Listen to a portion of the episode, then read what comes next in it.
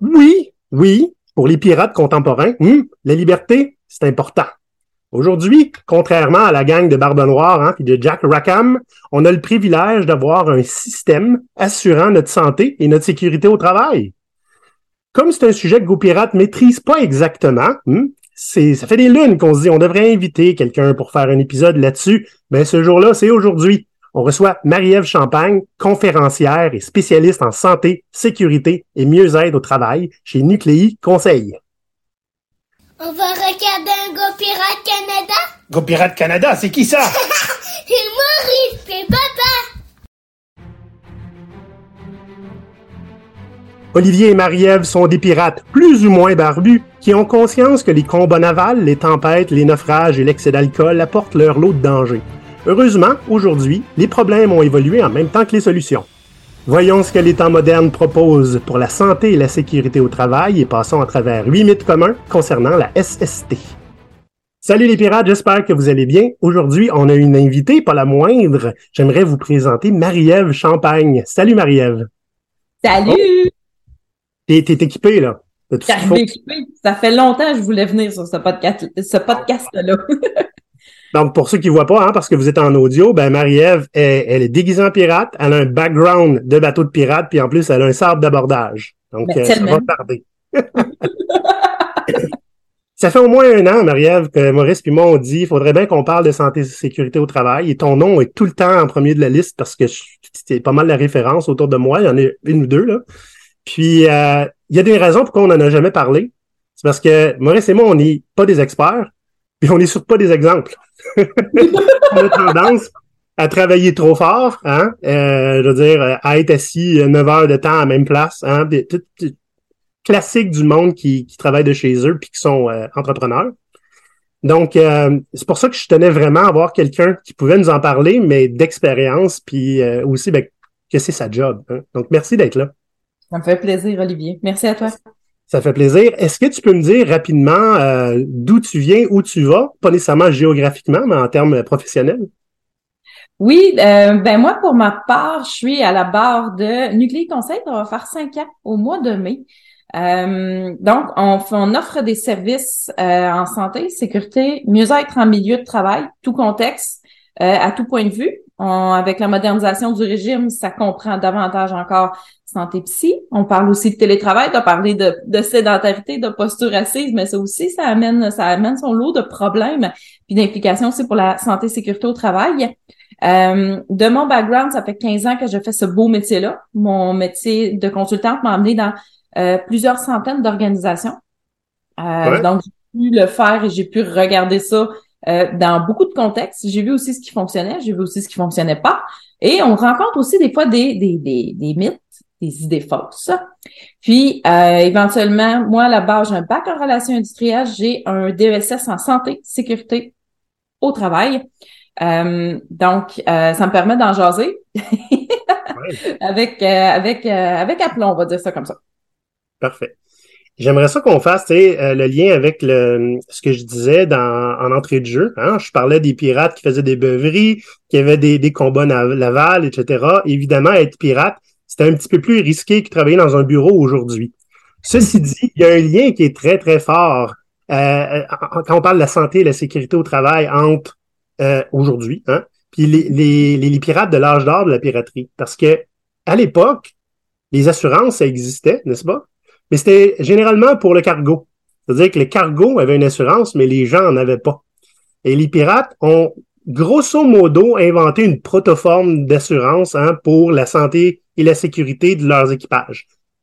Donc, être pirate à l'époque, c'était euh, c'était pas nécessairement euh, quelque chose qui était très à la mode, bien que c'était vraiment très romantisé. Hein. Les pirates passaient dans les journaux, c'était des héros populaires, mais on faisait pas la file pour aller se battre sur un bateau de pirates parce que c'était dangereux.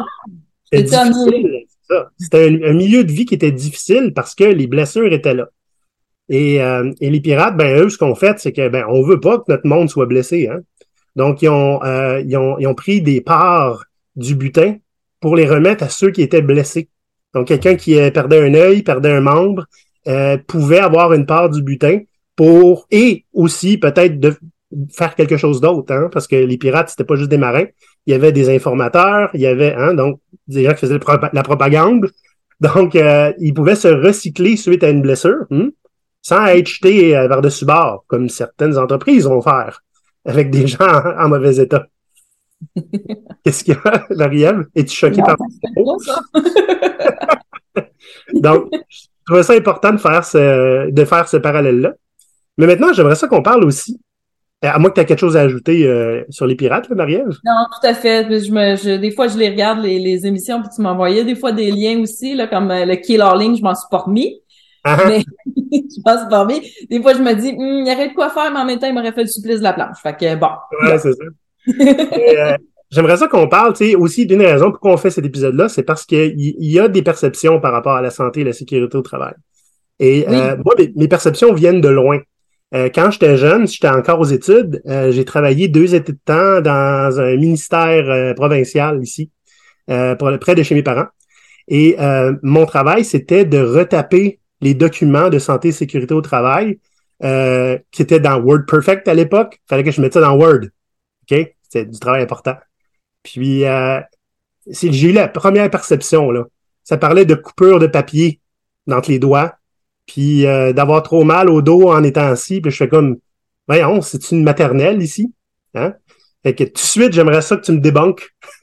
c'est plus important que ça. Ben, c'est certain, c'est, oui, tu sais, coupure de papier. Il y a, à la base, c'est sûr qu'il faut, faut se parler aussi des risques sur un milieu de travail. Fait qu'éventuellement, si, si le plus gros risque qui nous guette, c'est une coupure de papier, ben, faut le nommer. Euh, Mais Mhm. ça, ça veut dire qu'on a très, très, très beaucoup bien fait notre travail en amont parce que c'est tellement plus que ça. Euh, tu sais, coupure de papier, si on est rendu à se parler de coupure de papier, c'est parce qu'on parle d'un travail de bureau. Ouais. Mais c'est plus que ça. Il y a de l'ergonomie en milieu de travail, il y a de l'aménagement d'un lieu de travail, une tenue de bureau, il y a de la santé psychologique aussi qui, qui, qui est très, très euh, à l'avant-scène en ce moment. Puis ça, j'en suis très contente qu'on en parle davantage. Mais on, on on en est pas mal plus que des coupures de papier, ça c'est certain. Parfait. Donc, là, ce que ce qu'on va faire, toi et moi, aujourd'hui, c'est qu'on on a été prendre des, justement des perceptions hein, pour les gens qui connaissent pas nécessairement la santé et la sécurité au travail. Et on va essayer de voir ben, euh, laquelle de ces perceptions est, est fondée. Puis si c'est pas le cas, c'est quoi la réalité? Oui, il y en a des deux côtés. Il y en a du côté des employeurs, il y en a du côté des employés. Je déteste qu'on fasse une distinction entre les deux parce qu'en bout de ligne, ben, tout le monde est gagnant, ce qu'on fasse de la prévention, mais il y a des fausses perceptions des deux côtés. Parfait. Avant de commencer, j'aimerais vous rappeler que cet épisode est rendu possible grâce à l'implication de nos membres Patreon. C'est pas facile de vivre dans un environnement de travail toxique. Et euh, ben, Maurice et moi, on a écrit assez récemment un livre, hein, le Manuel Pirate, pour vous aider à reprendre le dessus dans un environnement de travail toxique. Là, attention, on n'est pas des psychologues, on est des pirates. OK? Fait que le premier conseil qu'on va vous donner, c'est foutez le camp de là. Ceci dit, même dans des environnements sains, c'est important de garder le contrôle de sa carrière et de son narratif. Et ce livre-là va vous aider à le faire. Donc, il s'appelle le Manuel Pirate. Comment réveiller le pirate en vous et reprendre le contrôle de votre carrière. Et dans quelques jours slash semaines, va être disponible en physique comme ça. Pour l'instant, si vous êtes euh, des acheteurs compulsifs, vous pouvez toujours aller télécharger la version PDF. C'est gopirate.com. Maintenant que la publicité hon- honteuse est faite, ma chère Marie-Ève, Ouais, non, on va la faire. c'est pas parce qu'elle est honteuse qu'on, que c'est pas important de la faire. Voyons notre liste des, euh, des idées fausses sur la santé et sécurité au travail. Disclaimer, on s'est fait aider par ChatGPT parce qu'on est paresseux, puis on brinque ça à faire. Brinque ça à faire, un podcast. C'est intéressant aussi d'aller voir qu'est-ce que parce que là, faut la regarder cette bestiole-là. Elle arrive aussi d'un nouveau, elle, elle va changer le monde du travail aussi. Elle est déjà en train de le faire. Fait que c'est intéressant d'aller voir elle. Si j'y demande, c'est quoi les mythes qu'elle nous sort. Puis curieusement, ça corroborait déjà avec la liste qu'on avait déjà pré-préparée. Puis c'est venu magnifiquement la compléter aussi là. Ce qui est intéressant avec ChatGPT, c'est que si tu connais pas le sujet que tu lui demandes de parler, il peut t'en passer des petites vites. Et si tu Ouais. connais le sujet, tu peux facilement, euh, euh, ça va être un, complément de travail super intéressant. Euh, c'est pas la première fois qu'on le dit, mais à un moment donné, je pense qu'on va faire un épisode juste là-dessus.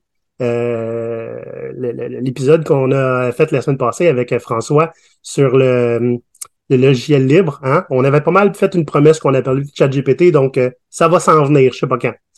OK. Donc, on va y aller avec nos huit idées fausses. Fait que euh, moi, je l'ai dit, je, passe pour euh, quelqu'un qui connaît pas ça, hein, ce qui est un peu le cas. Puis euh, on jase. C'est bon? Tout fait. Allons-y. Premier mythe. Les accidents de travail, là, ça se produit juste dans les industries dangereuses. Hein? Sinon, euh, ce que tu as dans ton document d'SST, c'est des coupures de papier. Est-ce que les accidents de travail, ça ne se produit que dans les industries dangereuses? Ben, la réponse, c'est non. On l'a effleuré un peu en introduction. Il y en a des accidents euh, à différentes échelles dans tous les milieux de travail. Euh, c'est sûr que euh, d'entrée de jeu, quand je mets le pied dans un milieu professionnel, quand on parle de santé et sécurité, ce qu'on me dit tout de suite, c'est mais j'ai pas de SST ici, j'ai pas de risque de décès. Ben, c'est super. Bravo, on est content. Il n'y a, pas, a pas rien qui peut tuer quelqu'un sur ton milieu de travail, je vais t'applaudir. Néanmoins, il y a un paquet d'autres malaises. Il y a des maladies professionnelles aussi qui peuvent ressortir, même dans un milieu euh, où on est plus dans un bureau. Euh, le télétravail, c'est maintenant, euh, avec la modernisation du régime, considéré comme un lieu de travail. Fait pour, s'assurer que nos employés qui sont en télétravail sont installés de bonne façon, ont des, des, équipements à leur disposition, savent aussi comment les utiliser puis il faut aussi qu'on jase de, d'ergonomie, puis de santé psychologique. Ça va ensemble maintenant. Ça, ça me fait penser, je, me rappelle d'une époque où le télétravail, c'est en fait une des premières excuses qu'on donnait contre le télétravail, c'était que ben là, on peut pas garantir que les gens euh, sont bien installés puis qu'ils vont pas se blesser. C'était, euh, c'était, c'était un des arguments contre le télétravail à l'époque. Et je peux voir que ça a évolué rapidement. Pas, pas parce qu'on avait le choix, ben, c'est sûr que, tu sais, si j'ai pas, euh, il y a de la tenue de, il y a de la tenue de lieu de travail, là, mais euh, c'est sûr aussi que, tu sais, à, la maison, c'est pas, euh, c'est pas comme une shop, c'est pas comme s'il faut que je passe à travers un stationnement qui est glacé non plus. C'est pas comme aller sur la route. On, change de paysage, mais il y a des bienfaits aussi à être chez soi. C'est un, c'est un arme à double tranchant, par exemple, on est beaucoup plus sédentaire. On est mieux? Ah, on est on, est mieux. Le télétravail, ça va avec une meilleure satisfaction. On a vu des études. On a vu aussi que ça venait avec une meilleure qualité de vie de façon générale. Mais euh, en télétravail, on travaille euh, des études qui avaient lieu durant la pandémie, surtout, c'était on travaille de 47 minutes à 3 heures de plus par jour. Mmh. Parce que c'est dur, oui, les, les frontières personnelles et professionnelles sont, sont rendues plus floues. Fait que euh, c'est important encore plus de mettre des périodes de, de, se, de se mettre des limites, de se mettre des périodes de déconnexion, puis de, de, de se donner des rendez-vous aussi euh, pour mettre un peu d'activité dans notre quotidien. Ça, c'est mm. super important. J'aimerais ramener aussi un point où on dit, tu sais, des fois, dans, dans nous, dans notre entreprise, il n'y a rien qui peut tuer personne, hein, mais ça ne veut pas dire qu'il n'y a pas des malaises, qu'il n'y a pas des gens qui souffrent, qui, amènent au bureau des choses qui traînent avec eux, qu'on connaît pas tout le temps. Et je pense par exemple à un cancer, à une, maladie mentale, euh, des, des, difficultés de la maison. Sais, des fois, c'est juste le stress qui va faire en sorte qu'on n'est pas bien. Là. Et c'est pas parce qu'il n'y a pas des machines hein, qui, qui sont dangereuses sur les lieux de travail que ça veut pas dire qu'il faut pas réfléchir à ces choses-là, puis comment on réagit quand ça arrive. En effet. Puis euh, euh, si tu m'ouvres la porte, je vais rentrer dedans. Vas-y. Euh, modernisation du régime, on doit se préoccuper de violences physiques, psychologiques. On doit aussi se préoccuper de violences conjugales, familiales ou à caractère sexuel. des fois, vous mm-hmm. avez ça, ça, ça existe plus, là, ce qu'on se disait dans les années 50. La maison reste à la maison, le travail reste au travail. C'est pas vrai. On traîne des choses, puis des fois, mais vous avez, vous avez des employés qui traînent des affaires vraiment pas le fun puis vraiment pas facile. Euh, on va avoir d'autres types d'interventions à ce niveau-là aussi parce qu'il faut prendre des mesures nécessaires pour hmm. se prévenir ces choses-là. Je propose qu'on aille au deuxième point. Yes, monsieur. Les employés n'ont pas le droit de refuser de travailler dans des conditions dangereuses. Oui, euh, ça me fait ça me fait me gratter partout cette, déclaration-là. c'est parce que le, il y a, y, a, y a, le concept d'insubordination slash mutinerie là-dedans, là, qui est au cœur de ça. Euh, ils ont droit. Ça s'appelle un droit de refus en vertu de l'article 12 euh, de la loi sur la santé et sécurité au travail. Cependant, un droit de refus, ça se fait pas n'importe comment. Il y a des façons de faire ça. On commence d'abord par lever la main puis à signifier à son employeur euh, puis à ses représentants, écoute, il y a quelque chose qui se passe, je suis pas à l'aise À mon avis, c'est dangereux. Et on commence par en jaser. On doit d'abord trouver des solutions. Puis ensuite, on suit les étapes. Puis si on n'arrive pas à se trouver de solution, on persiste et signe. C'est pas réglé à satisfaction, ça fonctionne pas. Là, après ça, on peut lever la main puis aller demander à un inspecteur de la CNSST de venir jeter un œil extérieur à ça pour s'assurer ben, que euh, le travail qu'on fait euh, est fait de façon euh, saine, sécuritaire et que ça préserve notre intégrité physique et psychique. Oui. quand on a préparé l'épisode, tu me parlais, quand on parlait de ce point-là, que du fait que la CNSST, c'est un régime no fault. Oui, monsieur. Qu'est-ce que ça veut dire? Ça veut dire que euh, tu vas être couvert à moins là que tu aies euh, fait peur d'une négligence grossière euh, volontaire, euh, tu t'es ouvert les jointures parce que tu as tapé dans le mur du bateau parce que tu étais fâché, exemple, là, ça se pourrait que tu sois pour indemniser. Il ça, y, y, aurait des chances. Mais de façon générale, peu importe, on se posera pas la question de sa faute à l'employé, c'est que qu'est-ce qui s'est passé, blablabla, ben l'employé va être indemnisé. Oui. OK. Dans, dans la description euh, de l'épisode, je vais mettre un lien sur la loi qui parle de ça. Hmm? Le, le, le, le, droit de refuser les, dans de travailler dans des conditions euh, dangereuses. Tu me disais que c'était le section 2.1, je pense, hein, de, de, la loi l'article 12, mais en fait, qui est complété aussi par l'article 13 qui vient préciser que euh, si notre droit de refus met en danger euh, une autre personne, on peut pas le faire.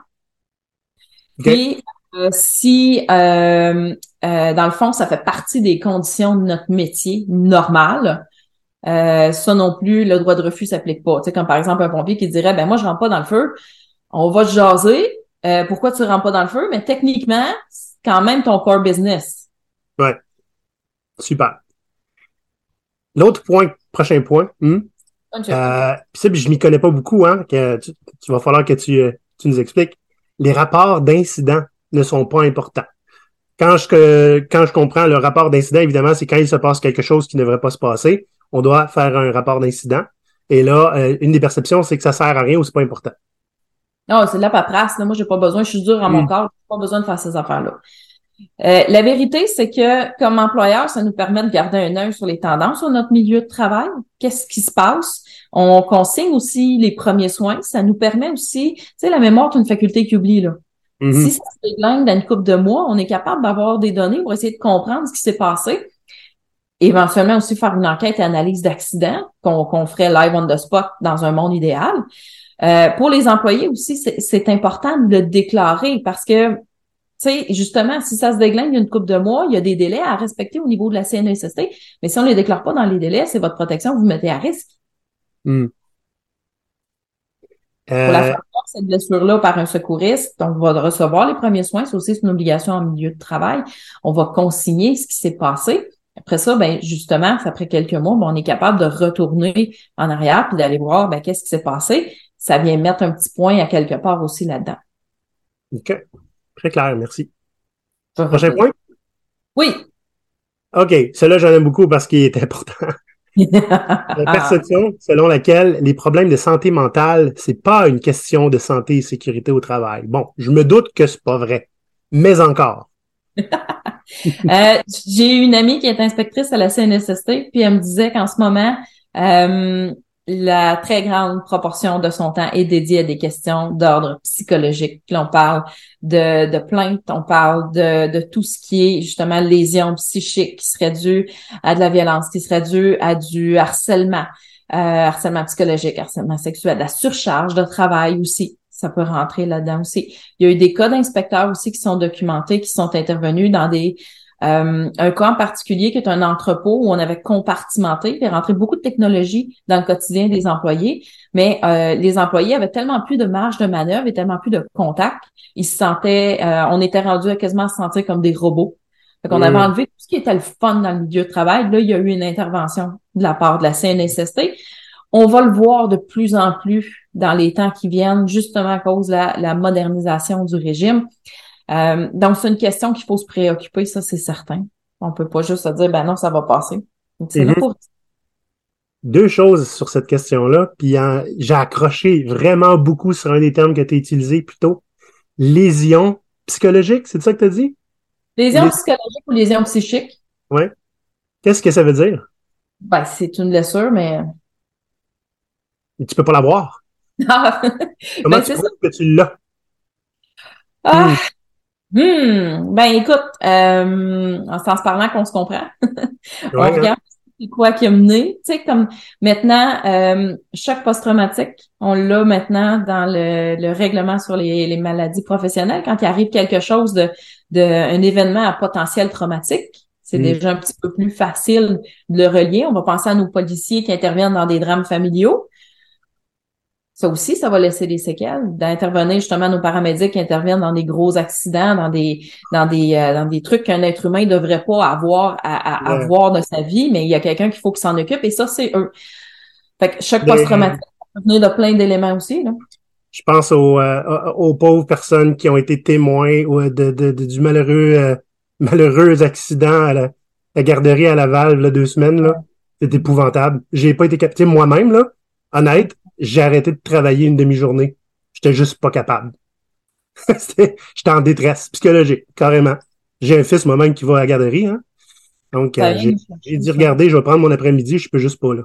Je vais aller chercher mon fils plus tôt, comme 50% des parents ce jour-là. aller, ouais, c'est ça. Il y a des, il y a, il y a des, il y a des extra câlins qui se sont donnés cette journée-là, puis avec raison. Là, on, on, au moment où on enregistre le podcast, on n'a pas de détails euh, je vais même pas nommer l'employeur du, du, de la pauvre personne qui est, euh, qui est en cause là-dedans. Euh, c'est pas important. Mais euh, on n'a pas de détails non plus sur le, le, type. Techniquement, tout le monde est surpris. On, personne ne vu venir. Ses amis proches n'ont pas vu venir non plus. Euh, mais ça prend une discussion sur le milieu de travail pour se parler de ça. Puis il y a plein de ressources qui sont en place sur plein, plein, plein de milieux. On a des trucs dans les assurances collectives, il y a des programmes d'aide aux employés qui sont sous-utilisés, euh, il y a des lignes d'urgence. Euh, la stigmatisation nous barre la route. On a honte d'avoir des problèmes psychologiques et ça entrave sérieusement la discussion. Fait qu'on va attendre, on va se garder une petite gêne, on va attendre de voir qu'est-ce qui ressort. Mais euh, comme employeur, c'est sûr que ça prend une discussion pour être capable d'adresser ces problèmes-là. Peut-être que peut-être qu'il y a eu discussion, tant mieux. S'il n'y a pas eu de discussion, peut-être qu'il y a eu des signes avant-coureurs qu'on aurait dû adresser. Fait que c'est simplement une, euh, une peut-être d'attirer l'attention sur le fait qu'il y a des, il y a peut-être des fois des signes qui nous disent, mais on les voit pas ou on n'est pas, on n'a pas l'œil déguisé ou on n'est juste même pas à l'aise d'avoir des discussions délicates comme ça. Fait que de pour, pour adresser justement cette détresse-là, quand ça nous passe sous les yeux, c'est un bon pas en avant aussi pour mieux prendre, pour mieux prendre soin de la santé psychologique de nos gens. Encore une fois, on n'a vraiment pas tous les détails de, de, de ce qui se passe, fait qu'on on ne sait pas. Non, c'est ça. Euh, on peut pas professionnellement se, se, pencher sur ce sujet-là. Mais si moi, loin, aussi loin de ces gens-là, que je connais personne là-bas, j'ai été en détresse, imagine ceux qui, qui travaillaient là, tu sais, et ça doit être ça, ça, doit être épouvantable. Pendant la garderie même ou le milieu? Oui, oui, oui. Ou les voisins qui étaient là, qui l'ont vu, qui étaient témoins, tu sais. Les parents. Oh, God. C'est sûr. Donc, euh, il y a un autre point aussi que ça me fait penser, euh, quand on parle de santé psychologique, hein, euh, les fameux burn-out, brown-out, spécialement burn-out, parce que je pense que c'est quelque chose qui est reconnu comme un problème psychologique ou pas? C'est un syndrome. Un syndrome. OK, c'est, OK, OK, OK. C'est, c'est, c'est ça qui fait qu'on sait qu'il y a un problème, mais c'est pas le problème lui-même. Non, généralement, ce qu'on va, on va, tu sais, il, ce que je voyais, euh, ça peut être relié à troubles d'adaptation. Ça mm. peut être, ça peut être relié à plein de trucs, mais euh, c'est pas un diagnostic en, lui-même. Ok. Je disais ça parce que je, je sais, euh, puis avec témoins, qu'il y a des entreprises plus grosses généralement qui ont des budgets de burn-out. C'est-à-dire qu'ils s'attendent à ce que tant de personnes par équipe en moyenne partent en burn-out cette année, puis ont un budget pour compenser pour ça. Qu'est-ce qu'on fait avec ça? J'ai jamais entendu parler de ça. Ben, je te le dis, ça existe. dans, regarde, dans le jeu ah, vidéo, c'est assez commun que tu aies des stretches de travail super intenses hein, dans le jeu vidéo avant de lancer un jeu. Là. Et apparemment que dans certaines entreprises, euh, c'est prévu au budget qu'il va y avoir des burn-out. Ben, comme préventionniste, ça me graffigne. Ben, j'espère. ça me graffigne. Euh, techniquement, c'est la responsabilité de l'employeur d'offrir un milieu de travail qui est sain et sécuritaire à tout point de vue. Euh, le stress fait partie de nos vies. Euh, il y a plein de choses qui peuvent abîmer la santé psy.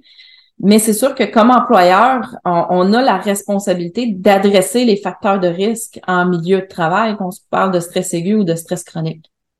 Fait que les prévoir dans un budget, c'est pas adressé, c'est ça? Ben, c'est de la réparation. C'est, ben, c'est quoi, je vais faire, je vais faire un honteux parallèle avec Hockey Canada puis le Fonds d'indemnisation des victimes. Ouais. OK, ouais. Pas besoin d'en dire plus. On comprend le parallèle. J'ai pas d'autres images. Mais, me semble que, me, semble que le budget pourrait être mieux alloué. Tant mieux s'il est déjà dévolu à autre chose, puis qu'en plus, on se donne un parapluie supplémentaire. Ouais, c'est ça. OK, prochain point, parce que ça commence à être glauque. ça peut être glauque, la santé et sécurité. Ça peut être le fun. Ça peut être ah. très quand on se parle de prévention, mais ça, ça, ça implique qu'on se parle de conséquences. C'est pas le fun. C'est vrai. Donc, le prochain mythe, les employeurs n'ont pas besoin de fournir une aide ou des ressources pour gérer les problèmes de santé mentale des employés. La preuve, c'est pas tout le monde qui a un service d'aide aux employés, donc on n'a pas besoin. Euh, non, c'est pas euh, c'est pas une obligation.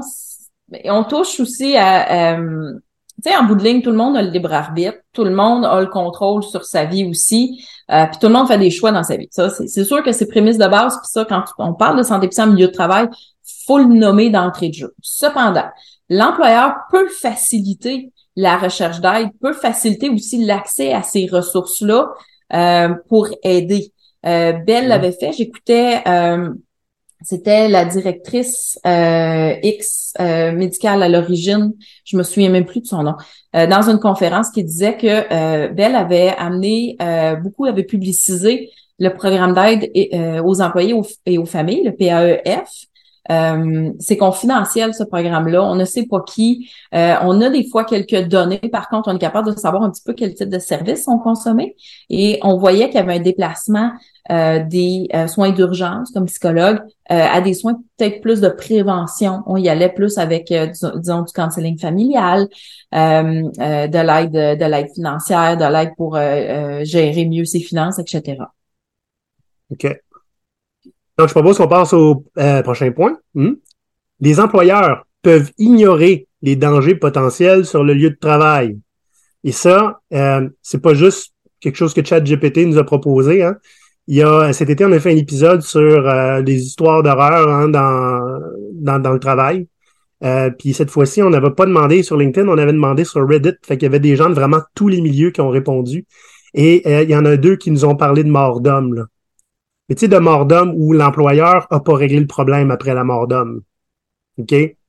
Euh, ou euh, il dit Oh ben juste une inspection visuelle de la patente qui est, brisée, ça va être correct, même si t'es pas un expert là-dedans. Va faire l'inspection, puis si tu que ça a l'air correct, on va repartir la machine. Je capotais. je capotais bien raide. Donc, la perception, c'est on peut ignorer les dangers potentiels, il n'y a pas de problème. Euh, non? dans le cas, d'un accident, si on a un accident justement qui cause un décès, qui cause des dommages, euh, des dommages matériels de, euh, assez assez importants, on parle de plusieurs milliers de dollars, euh, de l'incapacité temporaire et permanente de façon importante. puis si ça arrive à plusieurs employés, ben là, un temps mort, on arrête tout, puis on appelle la CNSST. Ça, c'est une obligation. L'article 62, il me semble de mémoire, on le mettra dans les dans les dans les liens.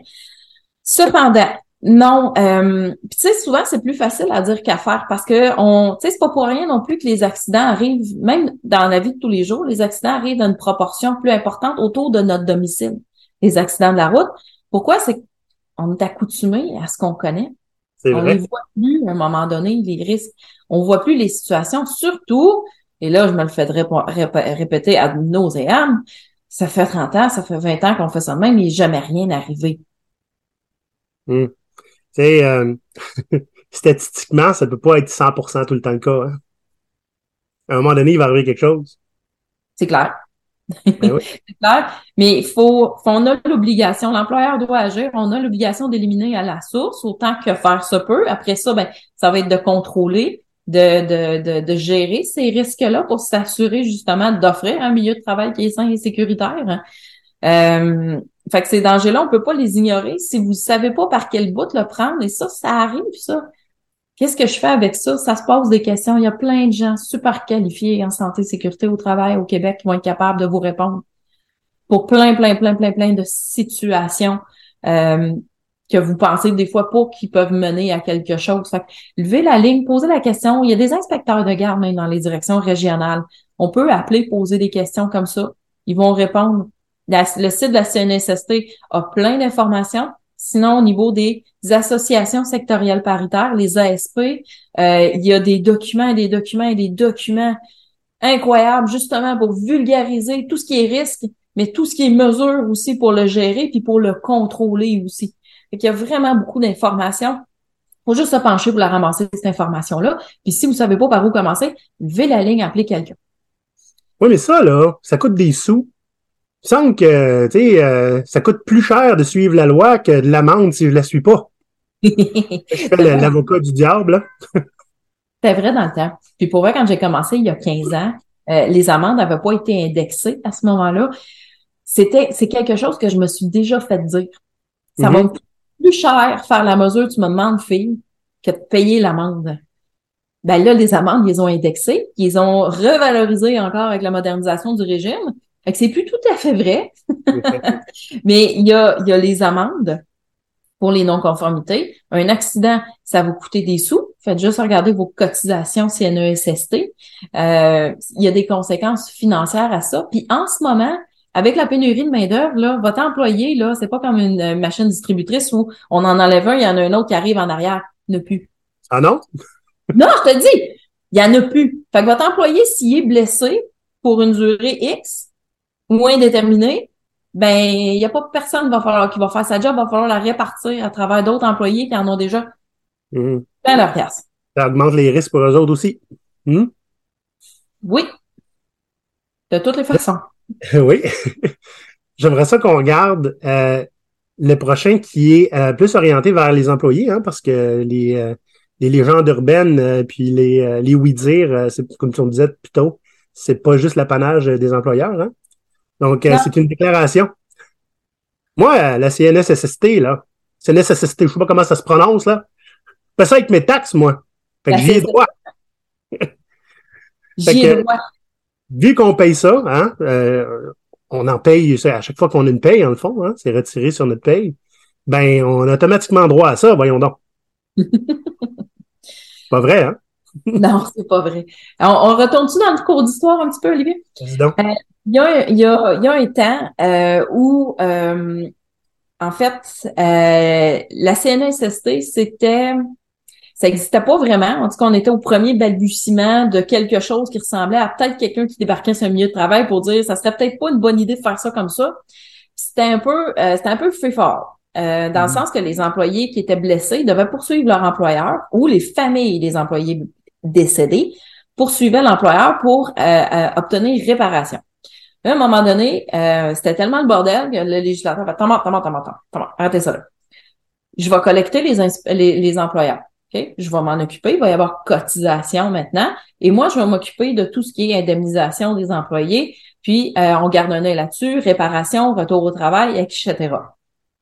On a, on a arrêté le, on a arrêté le, le, bordel juridique avec ça. Ce qui fait que depuis ce temps-là, ben la CNESST, c'est important de le dire, c'est payé à 100% par les employeurs. Oui, j'ai dit une menterie. Hein? J'ai dit une menterie. C'est ça. C'est pas, c'est pas quelque chose qui est retenu sur notre salaire, ça. Il y a beaucoup, beaucoup de lettres, hein? RRQ, tout ce que vous voulez, mais CNSST, c'est pas là-dedans. Non. Fait étant payé par les employeurs, et plus, plus on est arrêté longtemps, plus il y a de traitements médicaux, plus ça coûte cher, ben c'est sûr que tout ça, ça chargé sur le bill de l'employeur, ça va jouer selon le régime de tarification, selon la performance, selon un paquet de facteurs euh, dans la cotisation de l'employeur. L'employeur, lui, ce qu'il va faire, c'est que ben ça se peut que vous ayez à donner des papiers du médecin à votre employeur, ça se peut qu'il vous parle d'assignation temporaire, il est bien fait l'assignation temporaire, pas simplement euh, monétaire, mais euh, il va y avoir euh, il va y avoir gestion du cas par l'employeur. Puis c'est aussi une bonne pratique de le Mm. faire. ça. Oui, ça réduit les coûts, mais ça permet aussi que l'employé euh, revienne dans un meilleur état au travail. Oui, tu pourrais être à son meilleur, hein? Ben oui, s'assurer qu'il reçoit tous les soins, que tout roule dans le bon sens, euh, puis qu'il obtienne dans le fond tout ce qu'il a de besoin. Donc, dernier mythe. Si je suis enceinte, j'ai automatiquement droit à la CNE-SST. Je l'avais pas entendu celle-là, mais je comprends pourquoi elle est là. Euh, être enceinte, c'est un moment qui est très, très difficile dans la vie d'une femme. Euh, euh, euh, que moi, je me rapporte à mes propres expériences. Je n'étais pas particulièrement lumineuse pendant ces périodes-là. On est fatigué, euh, les hormones sont là, il y a un paquet de changements physiques. Euh, des fois, on a des conditions qui s'y mettent de la partie. C'est pas facile. C'est vraiment pas facile. Euh, à ça aussi s'ajoute euh, une certaine crainte qui est légitime aussi pour l'enfant à naître et euh, on entend parler à ce moment-là de retrait préventif. Ouais. Le retrait préventif, qui va être le, programme de, maternité sans danger, dans le fond, pour la travailleuse enceinte ou qui allait, ça vient pallier si jamais il y avait des risques sur le milieu de travail pour l'enfant à naître. Donc, c'est pas parce qu'on est enceinte qu'on a automatiquement droit au retrait préventif. On va parler d'affectation temporaire, on va diminuer, éliminer, c'est-à-dire en fait le plus possible l'exposition au risque pour l'enfant ou si on alerte et puis qu'il y a des il y a des contaminants sur notre milieu de travail qui peuvent être dangereux, ben là ça peut ça peut ça peut euh, ça peut se prolonger aussi. Euh, mais c'est pas un congé de maternité avant le temps. Non, c'est ça. J'ai un Non. autre exemple, moi, hein, euh, si t'es pas euh, immunisé, par exemple, contre la varicelle et que tu travailles avec des enfants, ton bébé pourrait l'attraper in utero. Ouais. C'est arrivé, ça. Ma conjointe a eu un retrait préventif pour ça, parce qu'elle travaille avec des enfants. Oui. Tout à fait. Euh, J'aimerais ça te laisser le mot de la fin. Est-ce que tu as des conseils ou des, euh, des, des, des, des choses qu'on devrait retenir, autant pour les employeurs que les employés qui travaillent dans les milieux plus ou moins dangereux? Je te mets sur le spot, là. Faire de l'impro. En fait, euh, tu sais, c'est en, en se parlant qu'on se comprend. Hmm.